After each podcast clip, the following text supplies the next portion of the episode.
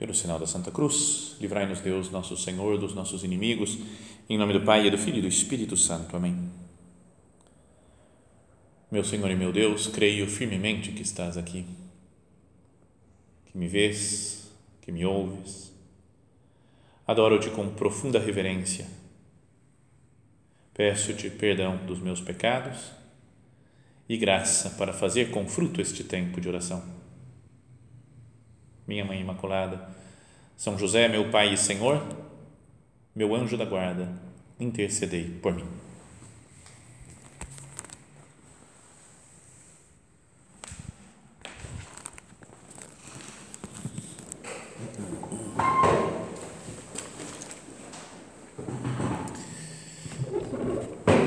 Continuando nossa série de meditações né, sobre a Santa Missa, na semana passada nós falamos sobre os ritos iniciais da missa, né?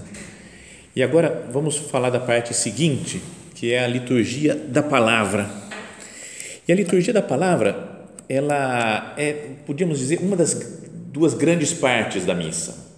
Se a gente fosse dividir em dois pedaços a missa, tem liturgia da palavra e liturgia eucarística. Tá? São os dois a grande divisão assim da missa. Né? Mas antes tem os ritos iniciais, depois tem o rito da comunhão, os ritos finais, a bênção final. Né? Então, essa é a, a sequência, a estrutura dessa nossa série de meditações. Então, essas duas partes principais, a palavra e a Eucaristia, elas estão até hum, unidas naquela frase do São José Maria, né, do nosso padre, que já falamos algumas vezes aqui, que ele dizia que nós devemos conhecer e nos relacionar com Cristo no pão e na palavra. Né? Tem a palavra de Deus que a gente escuta nas leituras e o pão que a gente vê né, se tornar o, o, o corpo e o sangue de Cristo durante a liturgia eucarística e comungamos depois.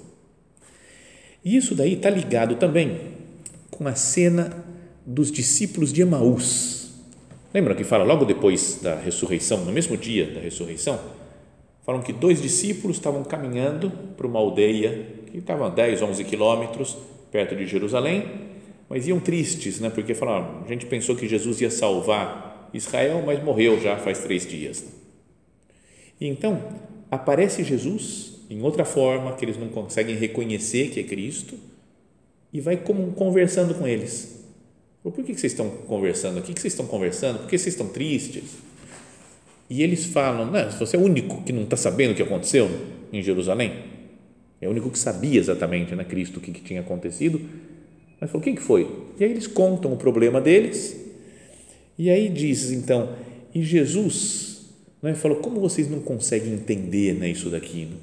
Como vocês são devagar para entender né, a salvação? E aí fala, começando por Moisés e passando por todos os profetas, explicou o que se dizia a, a respeito dele nas Escrituras. Imagina a aula que Jesus foi dando, né? Falou, Moisés falou isso daqui, depois esse profeta falou isso outra coisa. Deu uma aula maravilhosa que eles ficam, falam que ia acendendo, ardendo o coração deles ao ouvir as coisas que, que Jesus estava falando, a explicação da palavra de Deus. Então, Jesus ia como que falando a palavra de Deus, né? falando que é a Sagrada Escritura, e explicando, fazendo uma homilia para eles. E depois falou que chegou em casa Jesus fez que ia continuar avante, ele falou, não, entra com a gente, porque está se fazendo tarde já. E eles, ao partir o pão, reconheceram que era Jesus. Então, muita gente comenta essa cena, fala como, é como se fosse um exemplo do que é a missa. Primeiro, Jesus aquece o nosso coração com a palavra e depois ele se apresenta ao partir o pão, né, ao distribuir a Eucaristia, mas ele apresenta em outra forma, né, que as pessoas você olha para um pão, assim, né, a hóstia lá, você não reconhece, não vê assim, não, é Jesus. Né?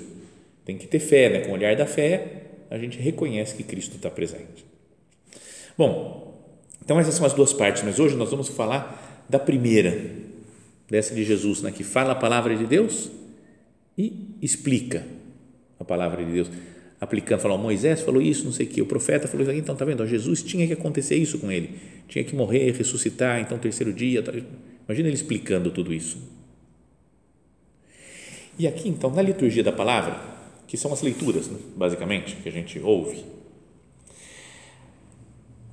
já é uma presença de Cristo. Não é que a gente fala, tem gente que fala, não, beleza, eu posso chegar atrasado, nem escutar direito as leituras, porque o bom, o quente mesmo é quando Jesus aparece no, no, sobre o altar lá, hóstia consagrada. Tudo bem, Jesus está realmente presente, né, sacramentalmente presente, mas a palavra de Deus já é Cristo. Lembra quando no começo do Evangelho de São João fala, no princípio era o Verbo, era a palavra e a palavra estava em Deus, e a palavra era Deus. Tudo foi feito por meio dela, e sem ela nada se fez de tudo que foi feito. Começa a falar da palavra de Deus e depois fala: e a palavra se fez carne e veio habitar entre nós. Então, onde é proclamada a palavra de Deus, Jesus está presente.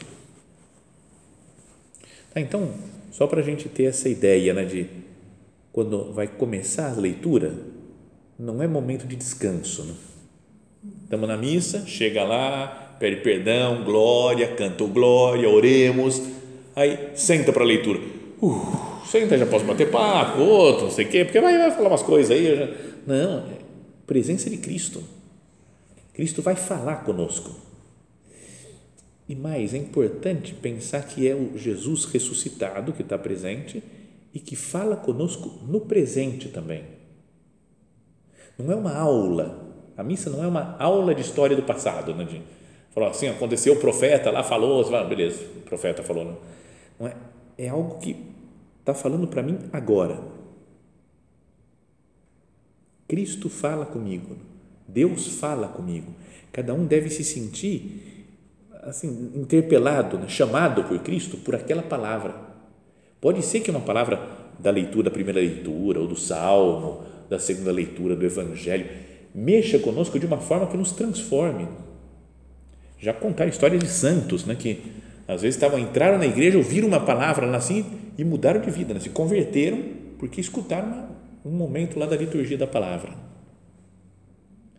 Bom, então como que a gente deve se comportar nesse momento da liturgia da palavra?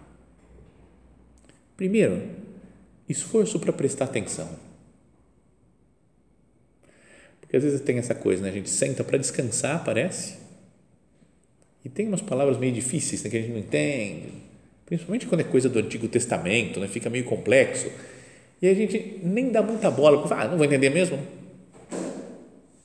É? Quando começa oráculo do Senhor Yahvé, e você fala um negócio desse, você fala, ah, que isso aí, nem conheço, nem sei o que é oráculo, nem Senhor Yahvé, para mim está tudo. Não é? E, e pode ser que a gente fique meio desencanado e falar, depois vamos ver se o padre explica, não me Passa a, a obrigação para o padre para ele explicar, ver o que, que tem a ver essa leitura, como é que pode me influenciar.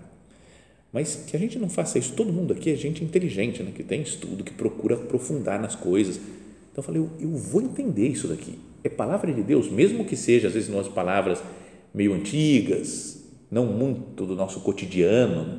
Só o fato de falar voz, ó vós que dizeis, não sei o que, você fala, não é do meu jeito, mas pensa, a palavra de Deus é assim, e eu vou procurar prestar atenção. Uma coisa que pode ajudar a prestar atenção é ter um folheto né, da missa, esses folhetinhos que vendem aí, livretinho, ou ter no celular, é? e ir acompanhando até o que está falando. Mas tem um outro problema aqui tem uma frase, acho que é de São Paulo, que ele fala: Fide ex audito. A fé vem do ouvir a palavra de Deus. Então a gente, o bom seria nem ler nada e ouvir a palavra de Deus, porque então está sendo pregada para mim a palavra de Deus. Quando Jesus, no caminho de Emaús, foi explicando lá para os apóstolos, para aqueles discípulos, eles não iam lendo o que Jesus estava falando, foram só ouvindo. É pelo ouvido que a gente aprende as coisas que Deus nos ensina. Porque pode acontecer, tem gente que começa a ler e lê mais rápido que o cara que está lendo lá. Imagina, tem um cara, leitor, está lendo e fala, disse o Senhor Jeremias, o cara diz, acabou. Aí ele acaba, já leu, já, já li. E fica distraído. Né? Palavra do Senhor, graças a Deus. Aí, sabe, você não, não, não, é na hora, tem que ser simultâneo o negócio. Se vai ler, leitura simultânea. Não é? Porque a fé vem de ouvir a palavra de Deus. Então, e depois meditar pessoalmente. Talvez meditar antes já. Coisa boa seria já antes da missa. Se der tempo, né? às vezes a nossa missa é complicada, né? porque tem um monte de coisa para fazer, acordou tarde, tem que ir para a missa, mas se eu pudesse pegar já as leituras, ver a liturgia diária, leio a primeira leitura, sei do que vai falar, vejo o salmo, vejo aleluia, vejo o evangelho. Se possível, ia ser um negócio bom, né? Para pensar, meditar, depois falar o que, que Jesus está falando para mim. Se é uma palavra atual, né? A palavra de Deus não é algo do passado, mas é algo do presente. Né? Jesus fala hoje para nós. E se eu estou presente, Ele está falando para mim. Não poderia pensar, então, o que, que Jesus quer de mim com isso daqui? Senhor, me fala, eu preciso da sua luz. Eu, eu, eu não quero escutar, meio só para falar, já, já escutei, já cumpri essa parte da missa, já ultrapassamos esse, está acabando a missa, sabe? Mas de curtir, querer degustar as palavras de Deus que Ele nos dirige na liturgia das palavras, da palavra. Bom, na verdade a liturgia da palavra tem, podíamos dizer, cinco partes. Vamos dividir ela em cinco partes. Fica meio aula esse negócio aqui, né? Assim, mas, mas acho que talvez ajude depois a, a melhorar a vida espiritual. Uma, a primeira parte, as leituras, o que se lê. Segunda parte, os salmos e outras orações que existem entre as leituras. Salmo responsorial, o Aleluia. Depois tem a homilia, outra parte. Depois tem o credo, em algumas missas, né? tem a profissão de fé e a oração dos fiéis, a oração da comunidade. Né? Então, esses cinco pontos que nós vamos ver agora. Leituras. Elas vão repassando boa parte da, da Bíblia né? Não dá para ler a Bíblia inteira, tudo. Não, mesmo que a gente vá à missa todo dia, não vai escutar a Bíblia inteira. Mas se a gente vai diariamente na missa, escuta boa parte da Bíblia, sabe tudo, todos os livros praticamente da Bíblia, pelo menos um dia lê alguma coisa lá. E tem os ciclos, sabem que vai, vai lendo assim, tem o ciclo ano A, ano B e ano C, nos domingos. Então, se eu vou num domingo agora, o próximo domingo agora é 26 domingo do tempo comum. É uma leitura específica daquele dia. Se eu vou no ano que vem, no 26 vai ser outra leitura. Se eu vou no outro ano, outra leitura. Só daqui três anos é que vai repetir essa leitura. Então, em três anos faz um ciclo completo do Evangelho nos domingos, né? e, nas primeiras, e da primeira leitura, segunda leitura. E durante a semana, para a missa diária, são, é ano ímpar e ano par. Estamos no ano 2022, ano par. Né? As, as leituras são daí são, tem, são iguais a daqui a dois anos. Então, com isso, vai, vai variando, mistura um pouco as coisas e a gente acaba conhecendo bem a Bíblia. Né? Então, agora, o nosso modo de nos portar né, nesse momento das leituras. Então, falava já antes, a primeira coisa é atenção e acompanhando, fide ex audito, escutar. Mas se a gente vai fazer a leitura, porque às vezes pode pedir aqui, tá, vem aqui no centro, por exemplo, falando para fazer a leitura, ou vai numa igreja e pedem para você fazer a leitura. Então aqui tem umas dicas, que uma é não precisa falar, ou melhor, nem é para falar, primeira leitura. Já começa já. Leitura da carta de São Paulo aos Romanos, por exemplo. Não precisa anunciar, primeira leitura. Não é que nem o padre não fala também assim, ó, consagração, e aí vai começar a consagração, né? comunhão, não, não vai, vai indo, a coisa vai seguindo sem títulos. O pessoal que vai à missa já frequenta e vai, beleza. E deve ler pausadamente, né, claramente. É que como a, a gente é padre, você vê milhares e milhares de pessoas ajudando a missa, ou lendo, fazendo leituras ao longo dos anos. E tem uns que não dá para entender nada. Porque a pessoa fala para dentro, fala. E você não entende nada. Outros falam super correndo. Palavra do Senhor. Cara, sabe, falou uma frase e você não consegue ainda acompanhar a anterior, você está raciocinando a anterior e já passou para outra. Então, lê pausadamente, não é que tem que declamar tudo, mas com calma, pausadamente. E depois, a hora que fala palavra do Senhor, o povo responde, graças a Deus. Esse palavra do Senhor não é um esclarecimento. Ó, pessoal, só para vocês saberem, isso daqui é palavra do Senhor. Não é. É um ato de fé. Né? É como que animando as pessoas. Falou, vamos fazer um ato de fé que isso é palavra atual, real, verdadeira do Senhor. E por isso nós respondemos, né? graças a Deus.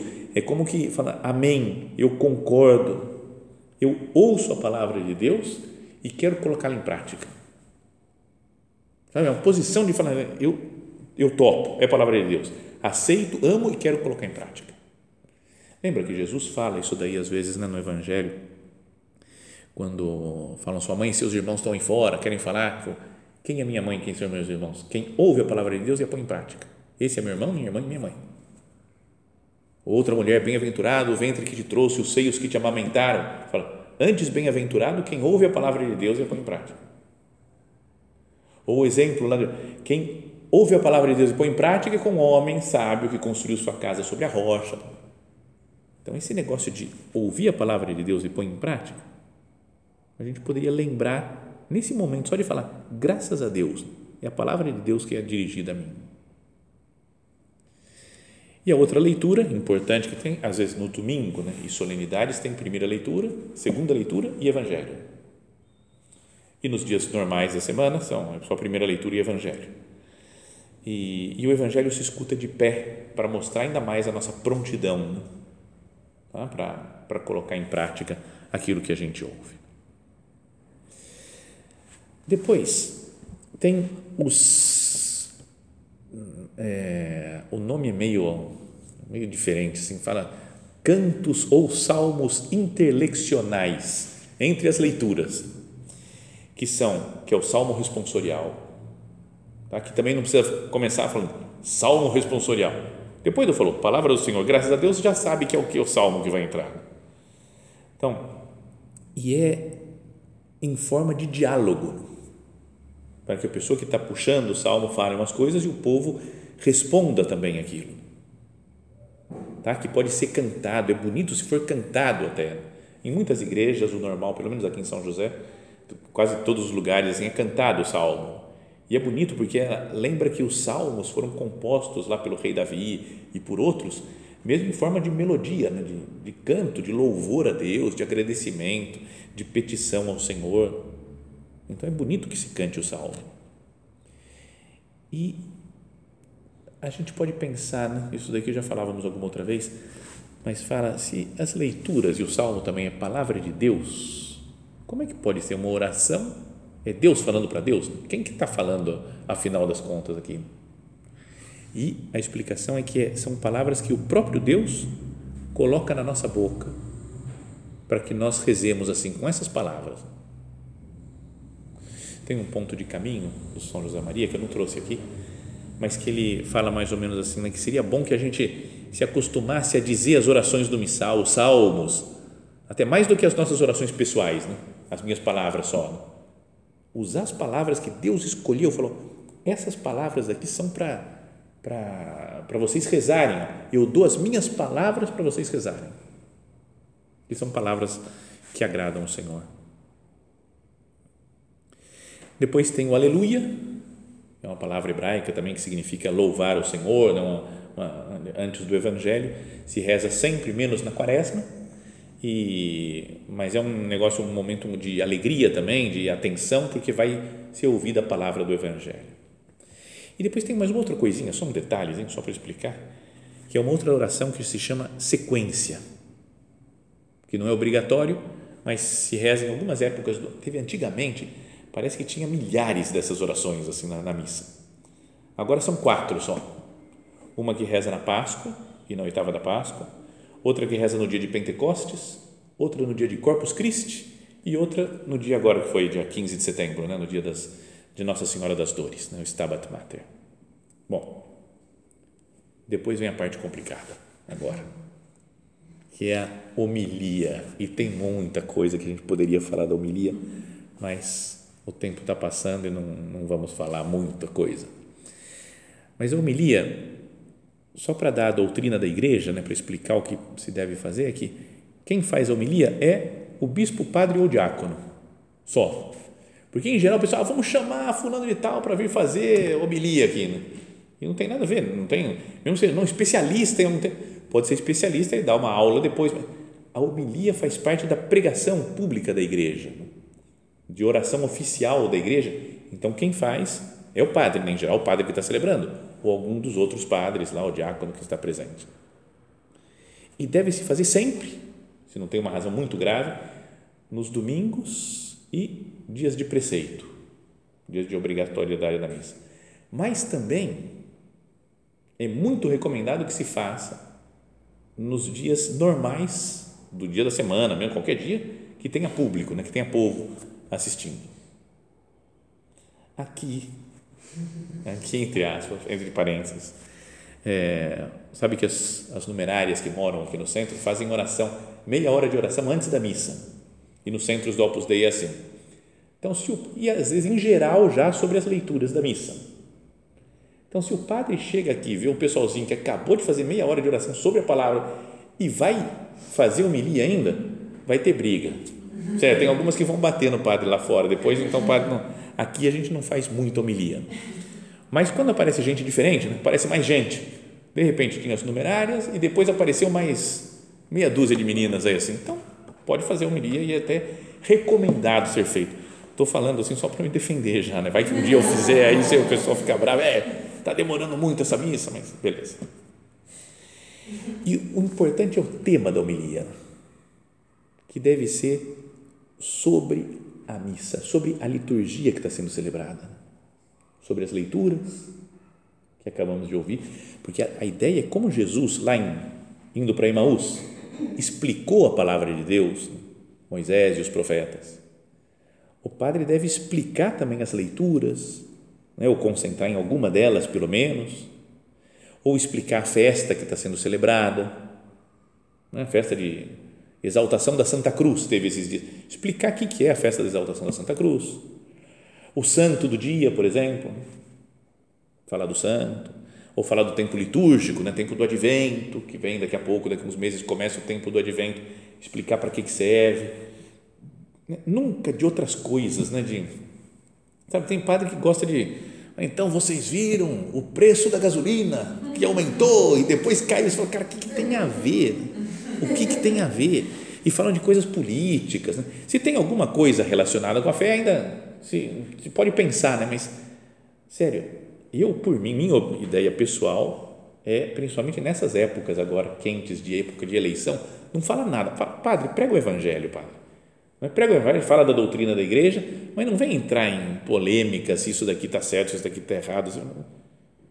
Não, é? não falar de observações pessoais, o que, que eu acho, o que, que eu não acho. A homilia é para explicar né, as leituras, é para facilitar que o povo compreenda a palavra de Deus.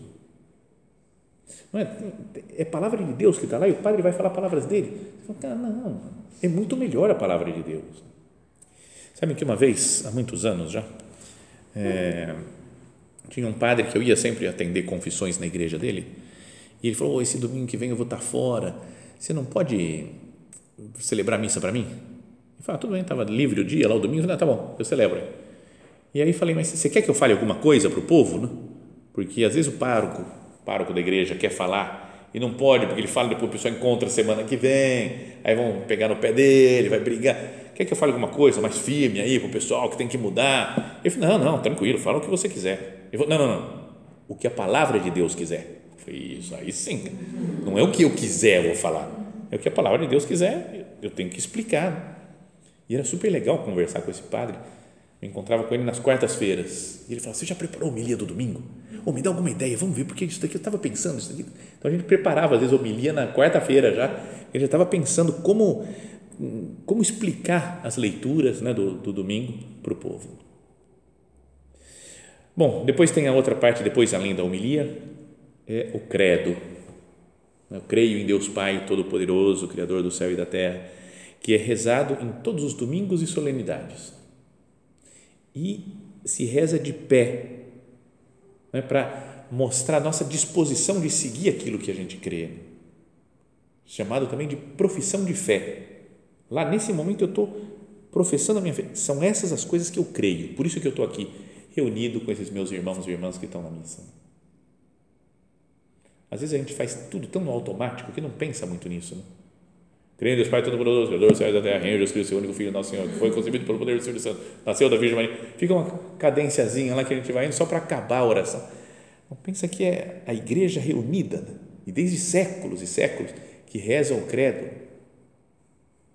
Né? É chamado, tem os dois principais que tem, tem é chamado símbolo apostólico, né? que vem dos apóstolos, e o símbolo niceno-constantinopolitano, que foram nos primeiros concílios, lá no ano 325, em Niceia, depois, um pouco depois, acho que é 369, em Constantinopla, estudaram toda a fé, né, o Pai, o Filho e o Espírito Santo, e compuseram um símbolo, né, que chama. Símbolo significa colocar, é, reunir. Né? Já falamos isso outras vezes, né? Sim, balo. Balo é lançar e sim é com. Então você lança tudo junto. É como que um, você fala aquilo lá, todas esses, essas verdades reunidas e você se sente e fala, eu sou parte desse povo. Daqui a pouco começa a Copa do Mundo. Aí você vê todo mundo um símbolo da seleção brasileira, ah, Brasil, ah, eu sou parte desse povo.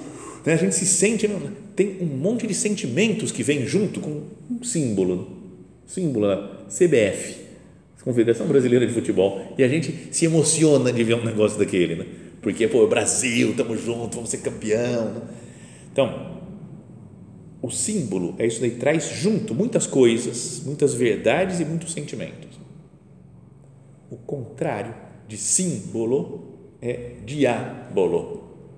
Então, o diabo é aquele que espalha, que dispersa, que desune. Então, é importante né, pensar isso daqui também, falar, teu como que é, é como que um grande exorcismo isso daqui, né? o, o credo. Né? Eu creio firmemente.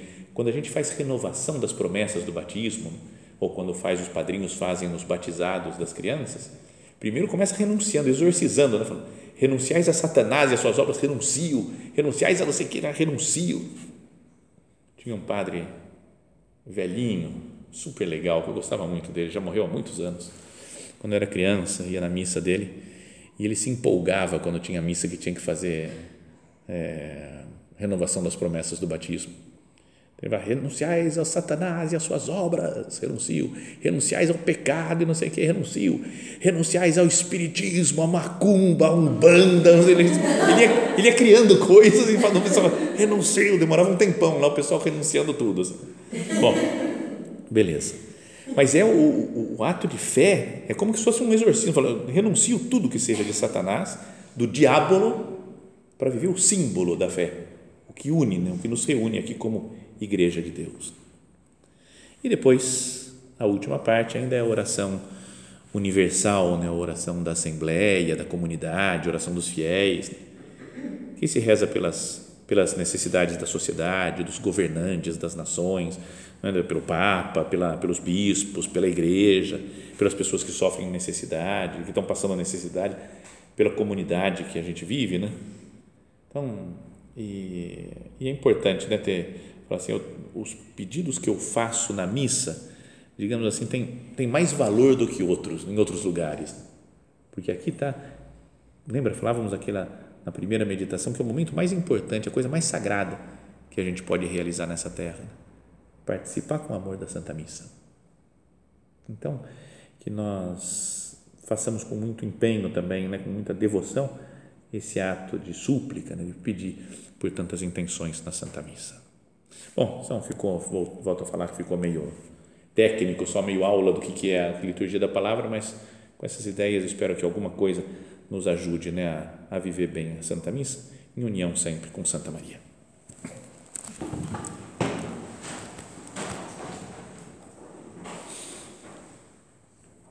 Dou-te graças, meu Deus, pelos bons propósitos, afetos e inspirações que me comunicaste nesta meditação.